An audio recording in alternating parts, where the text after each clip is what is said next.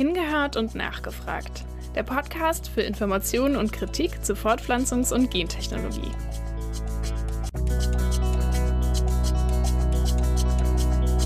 Pränataldiagnostik, also vorgeburtliche Untersuchungen des Fötus, sind aus der Schwangerschaftsbegleitung nicht mehr wegzudenken.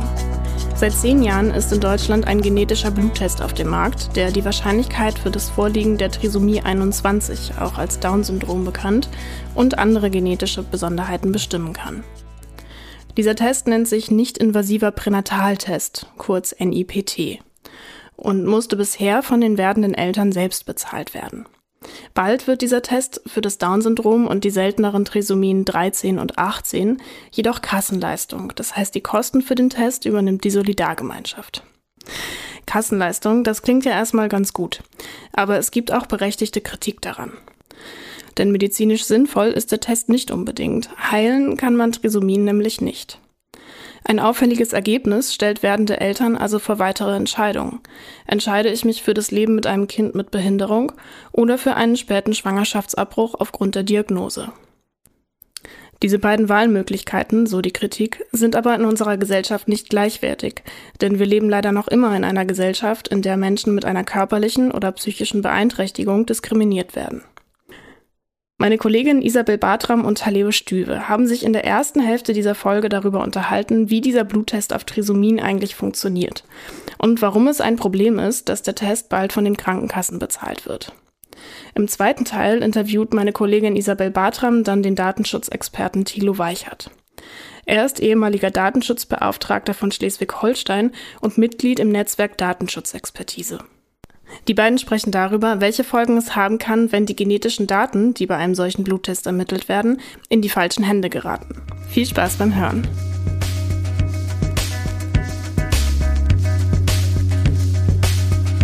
Hallo Taleo. Hallo Isabel. Ähm, ja, was ist denn genau NIPT und wo, wie funktioniert das?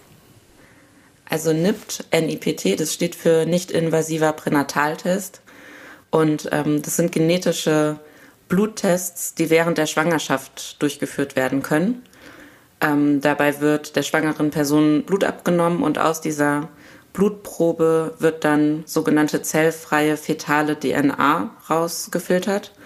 Das heißt also Stücke vom Erbgut vom Fötus.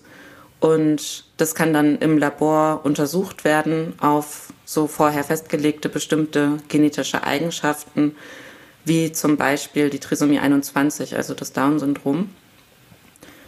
Genau, der Test kann in Deutschland zumindest ab der 10. Schwangerschaftswoche durchgeführt werden. Und neben der Trisomie 21 wird so, ja, im, so standardmäßig quasi auch nach den Trisomien 13 und 18 gesucht. Das sind seltenere ähm, genetische Syndrome. Und wonach auch noch relativ äh, regulär gesucht wird, ähm, sind so zahlenmäßige Abweichungen der Geschlechtschromosomen und ja auch sowieso das fetale Geschlecht kann mit diesem Test ziemlich zuverlässig bestimmt werden. Also wird eben auch nach den X- und den Y-Chromosomen gesucht und wenn der Test dann gemacht wird, um zu messen, wird es ein Junge oder wird es ein Mädchen, dann fällt es eben auch auf, wenn da bei den Geschlechtschromosomen zahlenmäßig was abweicht von XX oder XY. Ein Beispiel dafür wäre das Klinefelter-Syndrom. Das ist, wenn zusätzlich zu einem XY-Chromosomsatz ein zusätzliches X-Chromosom noch da ist. Du hast dich ja jetzt äh, sehr viel mit dem Thema ähm, NIPT beschäftigt für das Gen. Ähm, warum hat sich denn das Gen überhaupt ähm, so ja so sehr dafür eingesetzt, dass der Test jetzt nicht von der Krankenkasse bezahlt wird, was jetzt ähm, ja beschlossen wurde, dass es ähm, dann doch so ist bald? Also, ähm, dass der Test von der Krankenkasse finanziert wird, sendet halt einfach unserer Meinung nach eine, ja, eine schlechte, eine falsche Botschaft an werdende Eltern, weil eben der Test nach genetischen Eigenschaften sucht, die ja einfach so sind, einfach da sind, die keine Erkrankung sind und die auch nicht behandelt werden können, wie zum Beispiel das Down-Syndrom. Und ähm, die Krankenkasse, also wenn die Krankenkasse den Test bezahlt, vermittelt es aber so ein Stück weit die Botschaft, ähm, es ist gut, diesen Test durchzuführen, es ist medizinisch sinnvoll, den Test durchzuführen. und dass letztlich dann die Solidargemeinschaft, die das ja dann bezahlt, ähm, quasi dafür ist, dass zum Beispiel nach dem Down-Syndrom vorgeburtlich gezielt gesucht wird. Ja, die Kassenfinanzierung kommt eigentlich einer Empfehlung gleich, weil erstmal wird ja davon ausgegangen, was die Krankenkasse bezahlt, ähm, ist medizinisch sinnvoll. Und das ist dann eben auch die Botschaft, die die Kassenfinanzierung von diesem Bluttest sendet. Also, dass es medizinisch sinnvoll ist, den, den Test zu machen. Und ähm, ja, normalerweise ist das ja auch so. Ne? Also die Krankenkasse bezahlt halt Leistungen, die die Gesundheit fördern, also Präventivmaßnahmen oder eben ja, Behandlungen, äh, Medikamente, um Erkrankungen zu therapieren.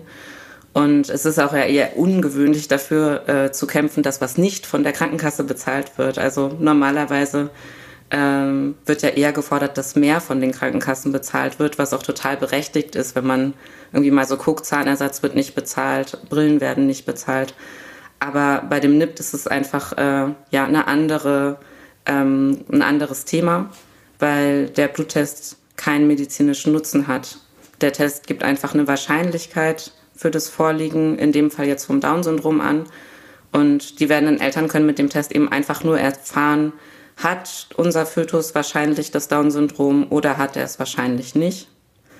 Und ähm, ja, ein auffälliges Testergebnis ist dann einfach eine Information, die werdenden Eltern dann weitere Entscheidungen abverlangt. Weil wenn bei dem NIPT eben ein auffälliges Ergebnis rauskommt, dann muss, um die Diagnose zu sichern, noch ein invasiver Test durchgeführt werden. In der Regel wird da eine Fruchtwasserpunktion gemacht. Und ähm, naja, und selbst damit sind auch keine Aussagen möglich über den Ausprägungsgrad der Beeinträchtigung, ähm, die das zukünftige Kind dann haben wird. Und dadurch geht es letztendlich, läuft es immer darauf hinaus mit diesem Test, wenn das Ergebnis auffällig ist, auf eigentlich eine Entscheidung entweder für das Leben mit einem Kind mit Behinderung oder halt für einen späten Schwangerschaftsabbruch, für einen späten Schwangerschaftsabbruch aufgrund eben der pränatal diagnostizierten Beeinträchtigung beim Fötus. Und ähm, genau, und es sind ja nicht zwei, in den aktuell herrschenden Umständen sind es halt nicht zwei gleichwertige Wahlmöglichkeiten, weil wir leben einfach nach wie vor in einer ableistischen Gesellschaft. Und dadurch ist halt so die Gefahr, ähm, dass so eine Art Erwartungshaltung gegenüber werdenden Eltern ähm, entsteht. Oder vielleicht gibt es die auch schon ein Stück weit und dass die dann durch diese Kassenfinanzierung quasi verstärkt wird, ähm, Pränataldiagnostik eben in Anspruch zu nehmen und vielleicht dann auch im Anschluss, wenn der Befund positiv ist, also auffällig ist, dass dann eine Erwartungshaltung entsteht, dass ähm, sich für den Schwangerschaftsabbruch entschieden wird. Also so in Anführungszeichen, dass erwartet wird, dass nur noch gesunde ähm, Kinder zur Welt gebracht werden. Ähm, das ist jetzt keine vorbereitete Frage, aber ähm, wie, wie ist denn das in anderen Ländern, wo dieser Test schon ähm, eingeführt wird und mehr verwendet wird? Weiß man da, wie, wie da sich werdende Eltern ähm, entscheiden, wenn sie so ein äh, Testergebnis bekommen? Ja, man kann das tatsächlich schon einigermaßen ablesen. Also vielleicht als Hintergrund dazu, dieser nicht-invasive Pränataltest ist seit 2011 auf dem Markt weltweit. In Deutschland ist er 2012 eingeführt worden. Genau, und mittlerweile gibt es den Test in über 60 Ländern weltweit. Ähm, und die Kostenregelungen dafür sind je nach Land total unterschiedlich, aber Länder, wo der Test regulär für alle Schwangeren bezahlt wird, ähm, ja, von staatlichen Geldern oder von den Krankenkassen, ähm, da zeichnet sich schon ab, dass dann signifikant weniger Kinder mit Trisomie 21 zur Welt kommen, einfach weil fast alle den Test machen und sich dann im Fall von einem auffälligen Ergebnis für einen späten Schwangerschaftsabbruch entscheiden. Ähm, es gab auch Ende 2020 eine Studie, die, also die da veröffentlicht wurde, die hat untersucht, wie groß der Anteil von Menschen mit Down-Syndrom an der Gesamtbevölkerung ist in Europa. Und ähm, die haben festgestellt, dass ja der Anteil eben weit hinter den statistisch zu erwartenden Zahlen zurückbleibt, also dass fast ähm, ja, dass sich die Zahl fast halbiert hat. Und die, die Studie führt es eben zurück auf die vorgeburtliche Suche, auf dieses Screening nach Föten mit Trisomie 21. Ähm, jetzt wurde ja äh, beschlossen, trotz allem Protest auch vom Gen, äh, dass es ähm, von der Krankenkasse bezahlt werden wird. Ähm, ja, wie geht es denn jetzt weiter? Also ähm, das Gen wird ja wahrscheinlich weiter da dranbleiben. Genau, also der Beschluss ist jetzt durch. Das Einzige, was noch fehlt, damit es wirklich auch dann in der Praxis als Kassenleistung angewandt werden kann, ist so die Abrechnungsziffer, die es einfach dafür braucht, damit es im Gesundheitssystem praktisch, damit das im Gesundheitssystem praktisch funktioniert. Ähm, damit wird jetzt in den kommenden Monaten gerechnet. Also ja, die Prognosen sind so ab Frühjahr 2022 kann der Test dann wirklich als Kassenleistung in Anspruch genommen werden, so wie die Formulierung zu der Kassen, nee, so wie die Formulierung zu dem Bluttest jetzt ist in den Mutterschaftsrichtlinien, ähm, ist halt auch stark davon auszugehen, dass einfach der Test sehr, sehr viel dann in Anspruch genommen wird. Ähm, es gibt so eine Schätzung vom Berufsverband der Frauenärzte, die gehen davon aus, dass etwa 90 Prozent aller Schwangeren den Test quasi routinemäßig in Anspruch nehmen werden, sobald der dann eine Kassenleistung ist.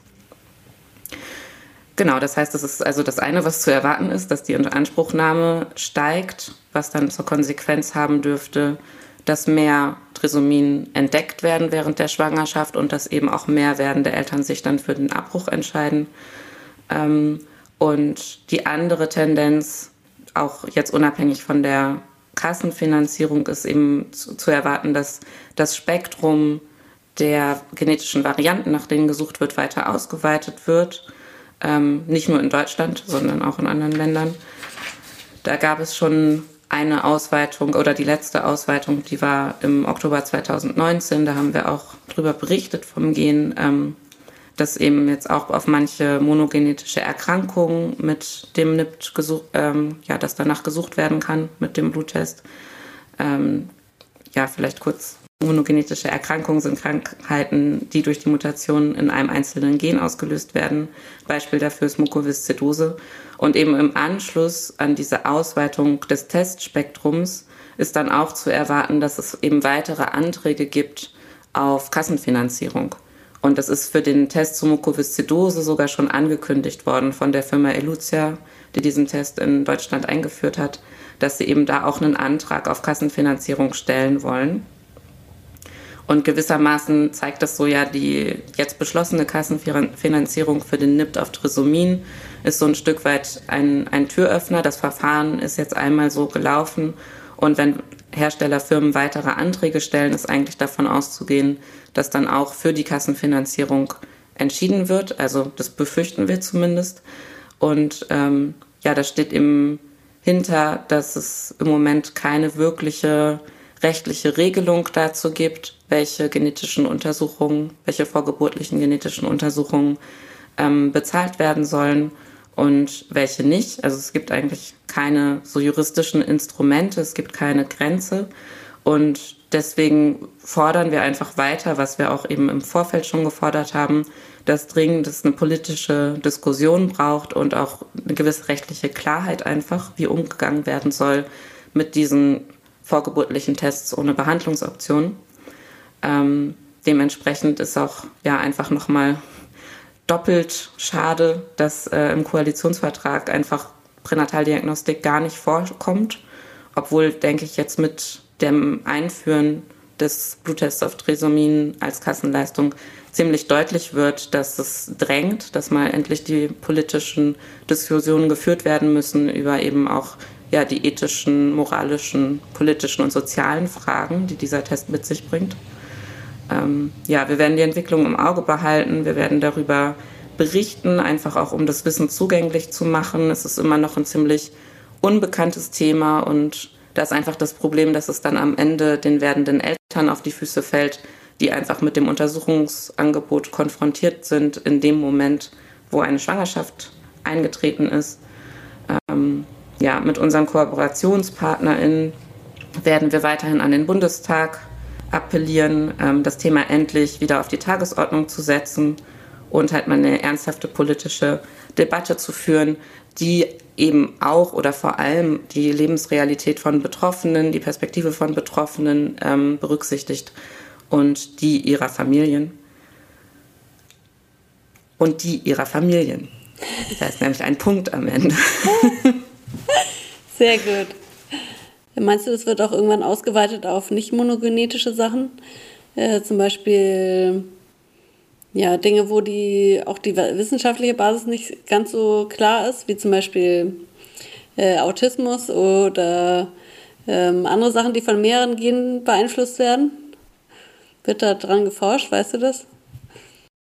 Ich weiß nicht, woran aktuell geforscht wird und das liegt auch daran, dass es halt irgendwie nicht so transparent ist. Also allein, ähm, wir haben jetzt versucht herauszufinden, ob es gerade schon Anträge gibt, die gestellt wurden auf Kassenfinanzierung. Da haben wir keine Informationen zu gefunden. Ähm, und auch, was eben jetzt gerade beforscht wird, ob neue Tests in der Entwicklung sind. Ähm, ja, vielleicht habe ich auch einfach noch nicht die richtigen Anlaufstationen gefunden, aber da weiß ich einfach ähm, gerade nichts drüber. Ich befürchte schon, dass das einfach die Tendenz ist. Ne? Also so wie Wissenschaft und Forschung im Moment funktioniert, immer höher, schneller, weiter und eben nicht vorher überlegen, finden wir denn sinnvoll, darauf wirklich zu testen, danach wirklich zu suchen, ähm, wie gehen wir dann als Gesellschaft damit um. Ähm, ja, die, die aktuellste, neuere Entwicklung, ähm, die, die wir so mitbekommen haben und die auch kritisch beforscht wird, da gab es einen, einen Git-Artikel auch neulich zu von Peter Wehling, den können wir vielleicht nochmal verlinken dann auch. Ähm, ist eine Kombination aus eben diesen Bluttests, den vorgeburtlichen, mit AnlageträgerInnen-Tests, wo halt quasi den werdenden Eltern beiden Blut abgenommen wird. Dann wird dieses Blut untersucht, ob die Eltern, die werdenden Eltern ähm, TrägerInnen sind von bestimmten genetischen ähm, Eigenschaften, die prädestinieren für bestimmte Erkrankungen. Und wenn sie das beide sind, also wenn beide werdenden ElternträgerInnen sind, dann kann quasi aus der gleichen Blutprobe von der schwangeren Person direkt angeschlossen dann ähm, auch das fetale Erbgut untersucht werden.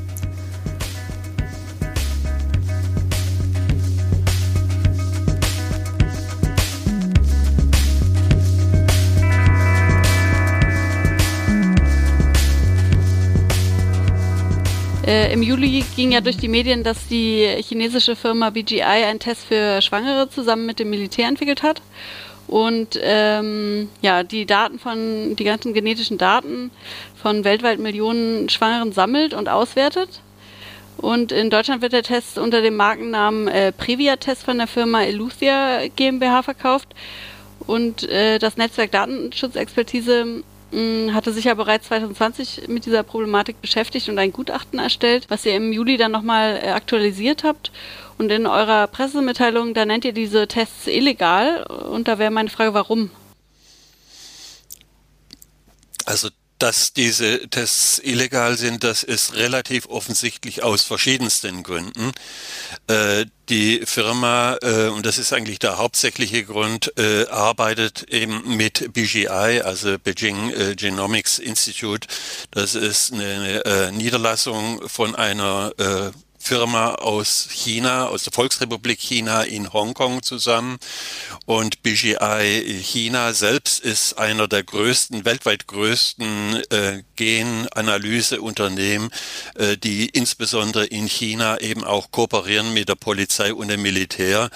Die sind auch eingebunden zum Beispiel in die Genanalysen, die mit äh, Uiguren äh, durchgeführt wurden und die zur Unterdrückung von Uiguren verwendet werden. Durch diese Reuters-Veröffentlichung ist es nochmal offensichtlich geworden, dass die Daten, die jetzt in Hongkong äh, angelandet und analysiert werden, dass die offensichtlich auch äh, jetzt nach China gelangen, also in die Volksrepublik gelangen und dort für militärische Zwecke auch genutzt und missbraucht werden. Es gibt aber auch noch andere rechtliche Gründe, die dafür sprechen, dass es unzulässig ist. Äh, zum einen ist die Verantwortung für den jeweiligen Gentest gegeben bei den Ärzten und die haben nicht ansatzweise eine Kontrolle darüber, wie die Analyse durchgeführt wird. Es muss eine Beratung stattfinden, es muss auch eine umfassende Information erfolgen durch den Arzt und das ist angesichts eben des Umstandes, dass in China diese Daten verarbeitet werden, äh, ist es nicht möglich. Deswegen können die Ärzte also auch ihre ja, ärztliche Schweigepflicht und ihre Verpflichtung nach dem Gendiagnostikgesetz nicht wahrnehmen.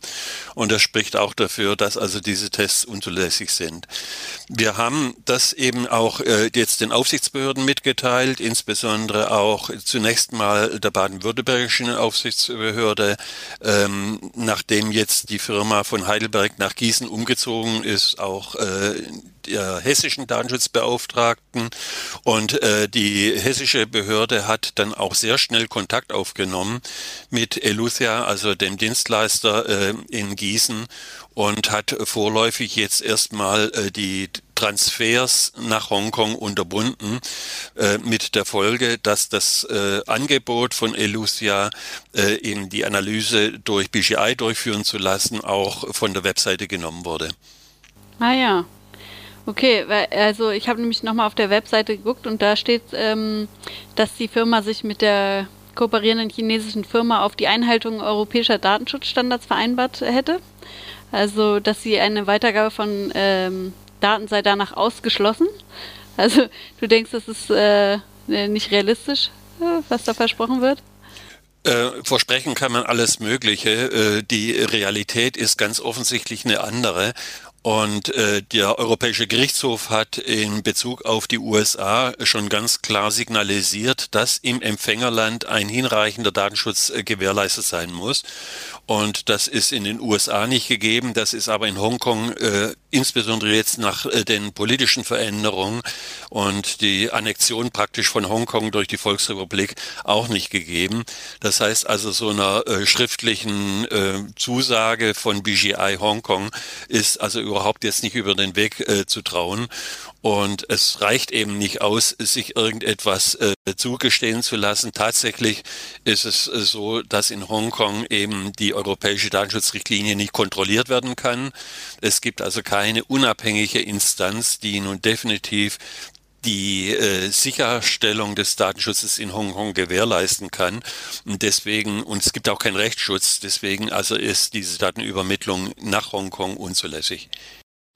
Naja, du, äh, du hattest ja auch schon ähm, angesprochen, was das ähm, heißt äh, für Ärztinnen, die das in Deutschland äh, anbieten. Ähm, ich kenne mich da ja nicht juristisch aus. Machen die sich dann strafbar oder was kann denen für Konsequenzen ähm, blühen oder was müsste die jemand anzeigen oder wie läuft das? Also es ist ein riesiges Problem, dass die Ärzte da sozusagen im Regen stehen äh, gelassen werden. Äh, formal juristisch äh, kann darin ein Verstoß gegen die ärztliche Schweigepflicht gesehen werden, mit der Folge, dass sich tatsächlich die Ärzte strafbar machen.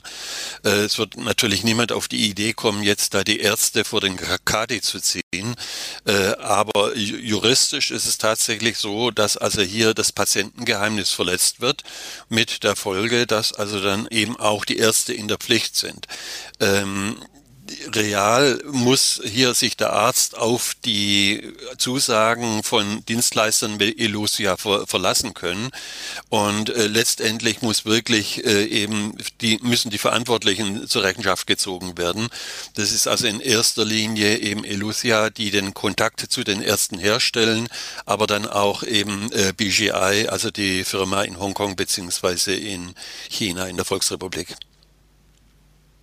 Okay, ähm, und dazu habe ich jetzt keine ähm, Angaben gefunden. Ähm, hast du einen Eindruck davon, wie viel, wie verbreitet dieser Test in Deutschland ist? Also ist das nur so ein Randphänomen oder ähm, sind die Marktführer oder also das sind zumindest die preiswertesten oder die billigsten gewesen äh, äh in Deutschland. Und die äh, deutschen Genanalyseinstitute haben sich erstmal heftig gegen dieses Angebot zur Wehr gesetzt. Sie wurden dann juristisch in die Knie gezwungen von der Firma ähm, und wurden äh, verpflichtet, eine Unterlassungserklärung abzugeben, weil also die, äh, der Versuch eben jetzt gegen Elusia vorzugehen, war juristisch nicht ganz sauber. Ähm, ich habe dann versucht, mit den äh, Genanalytikern, äh, Humangenetikern in Deutschland auch Kontakt aufzunehmen, aber weil sie sich eben dieser Unterlassungserklärung unterworfen haben, äh, haben sie jetzt nicht mehr weiter äh, eben die Geschichte verfolgt, was ich schade finde, weil eigentlich hier man offensiv vorgehen müsste. Ähm, welchen Marktanteil BGI oder Elusia in Deutschland hatte, das wissen wir nicht genau, aber wir wissen, dass also die deutschen äh, Genanalyseinstitute das als eine ganz massive Konkurrenz angesehen haben, weil eben äh, das Angebot von Elusia äh, preisgünstiger oder billiger war, äh, als das wie in Deutschland produziert werden konnte. Ähm, genau, und du hattest das ja schon angesprochen, warum das vielleicht äh, problematisch ist, dass die Tests in China ausgewertet werden, aber vielleicht könntest du da, da nochmal äh, mehr zu sagen, warum sollten sich also Schwangere besorgt sein, wenn ihre Daten dahin geschickt werden? Also das Problem ist, Gendaten äh, sind natürlich hochsensibel. Sie geben Auskunft über die Privatsphäre, über die genetische Disposition. Es geht hier um Trisomie, also um eine äh, schwere genetische äh, Gefährdung, dann auch in nächsten Generationen. Und äh, das ist etwas, was erstmal als äh, hochpersönlichkeitsrechtlich relevant und als besonders sensibel anzusehen ist.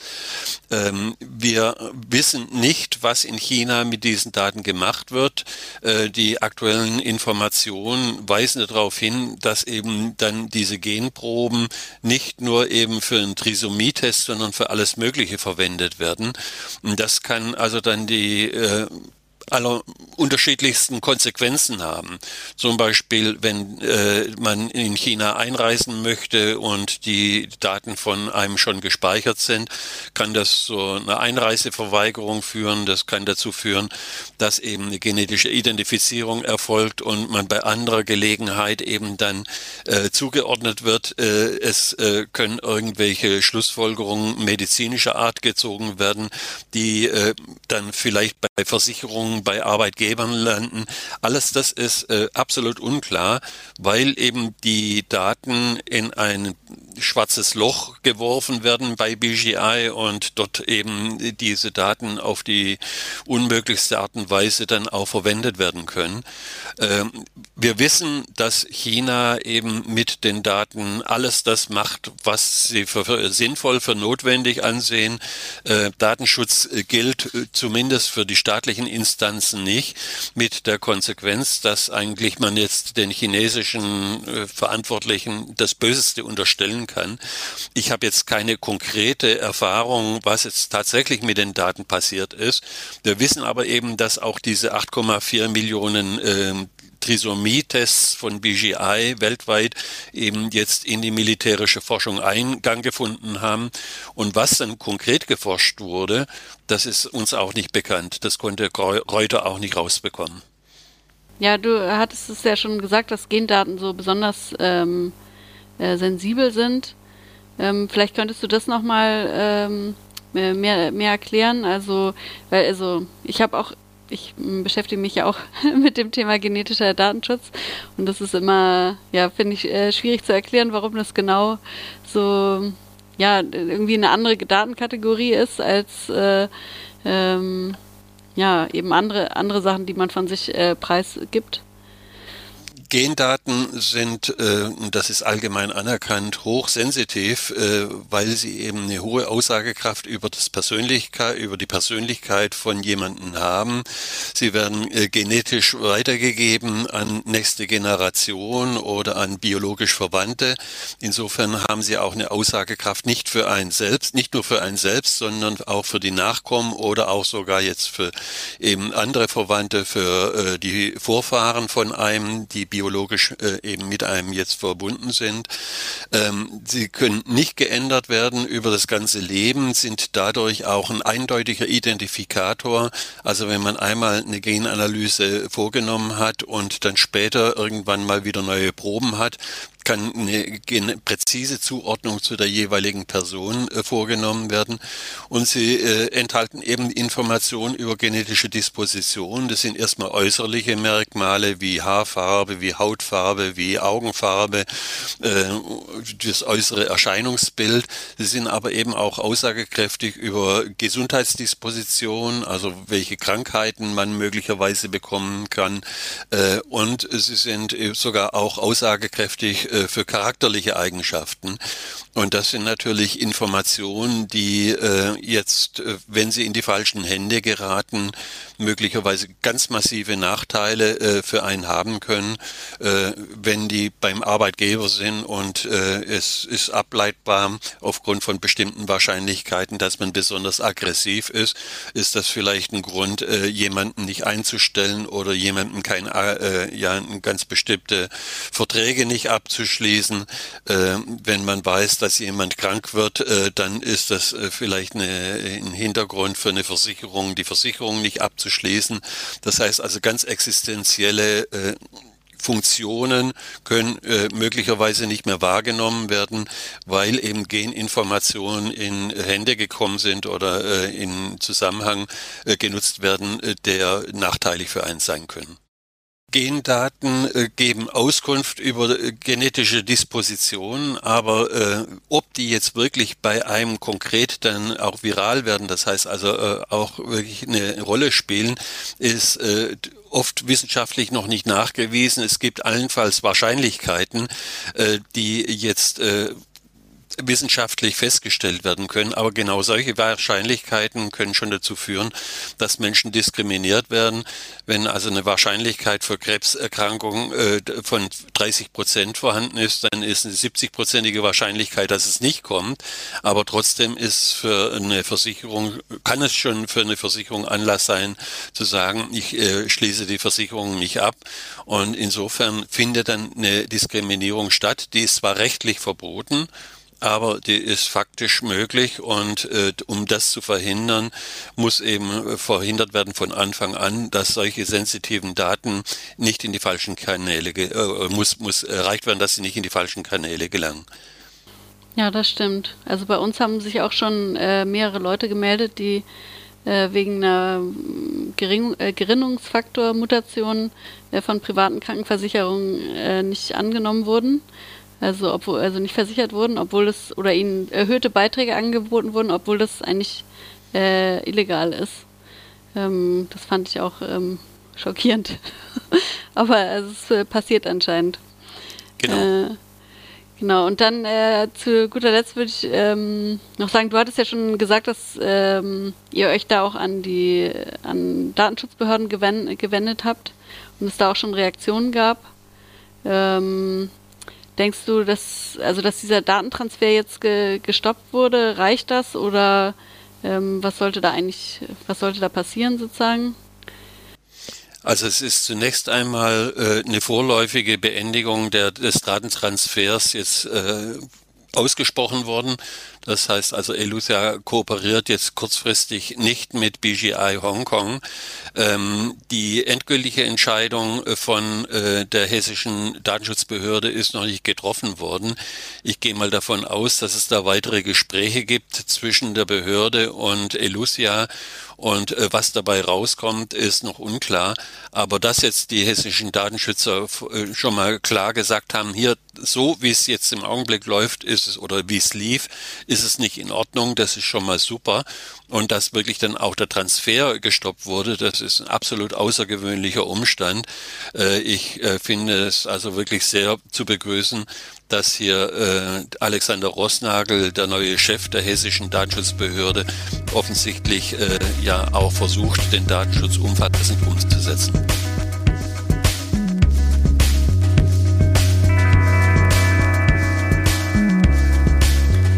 Das war das Interview mit dem Datenschutzexperten Thilo Weichert. Mehr zu diesem Thema gibt es in der kommenden Ausgabe unseres Fachmagazins, dem Genethischen Informationsdienst. Darin beschäftigen wir uns weiter mit dem Thema Pränataltests. Ihr findet da zum Beispiel ein Interview mit der Aktivistin und Journalistin Nathalie Dedreux. Sie hat selbst das Down-Syndrom und setzt sich politisch dafür ein, dass der NIPT keine Kassenleistung wird. Einige dieser Artikel der Ausgabe findet ihr auf unserer Webseite. Die komplette Ausgabe des Magazins gibt's wie immer bei uns im Shop. Weitere Lesetipps und alle Links findet ihr in den Show Notes und unsere Webseite findet ihr wie immer unter www.gen-ethisches-netzwerk.de. Wir bleiben auch in den kommenden zwei Folgen beim Thema Pränataldiagnostik. Dabei wird es vor allem um die Beratung zu diesen Tests für werdende Eltern gehen. In der nächsten Folge sprechen wir dafür mit Marina Mohr. Sie bietet psychosoziale Beratung für werdende Eltern in der Schwangerschaftsberatungsstelle Kara in Bremen an. Dort berät sie auch zum Thema Pränataldiagnostik und sie erzählt uns von ihren Erfahrungen aus der Praxis und wir sprechen mit ihr außerdem über feministische Perspektiven auf das Thema. Wenn ihr Feedback für uns habt, dann schreibt uns gern an podcast.gen-ethisches-netzwerk.de. Schön, dass ihr dabei wart und bis zum nächsten Mal.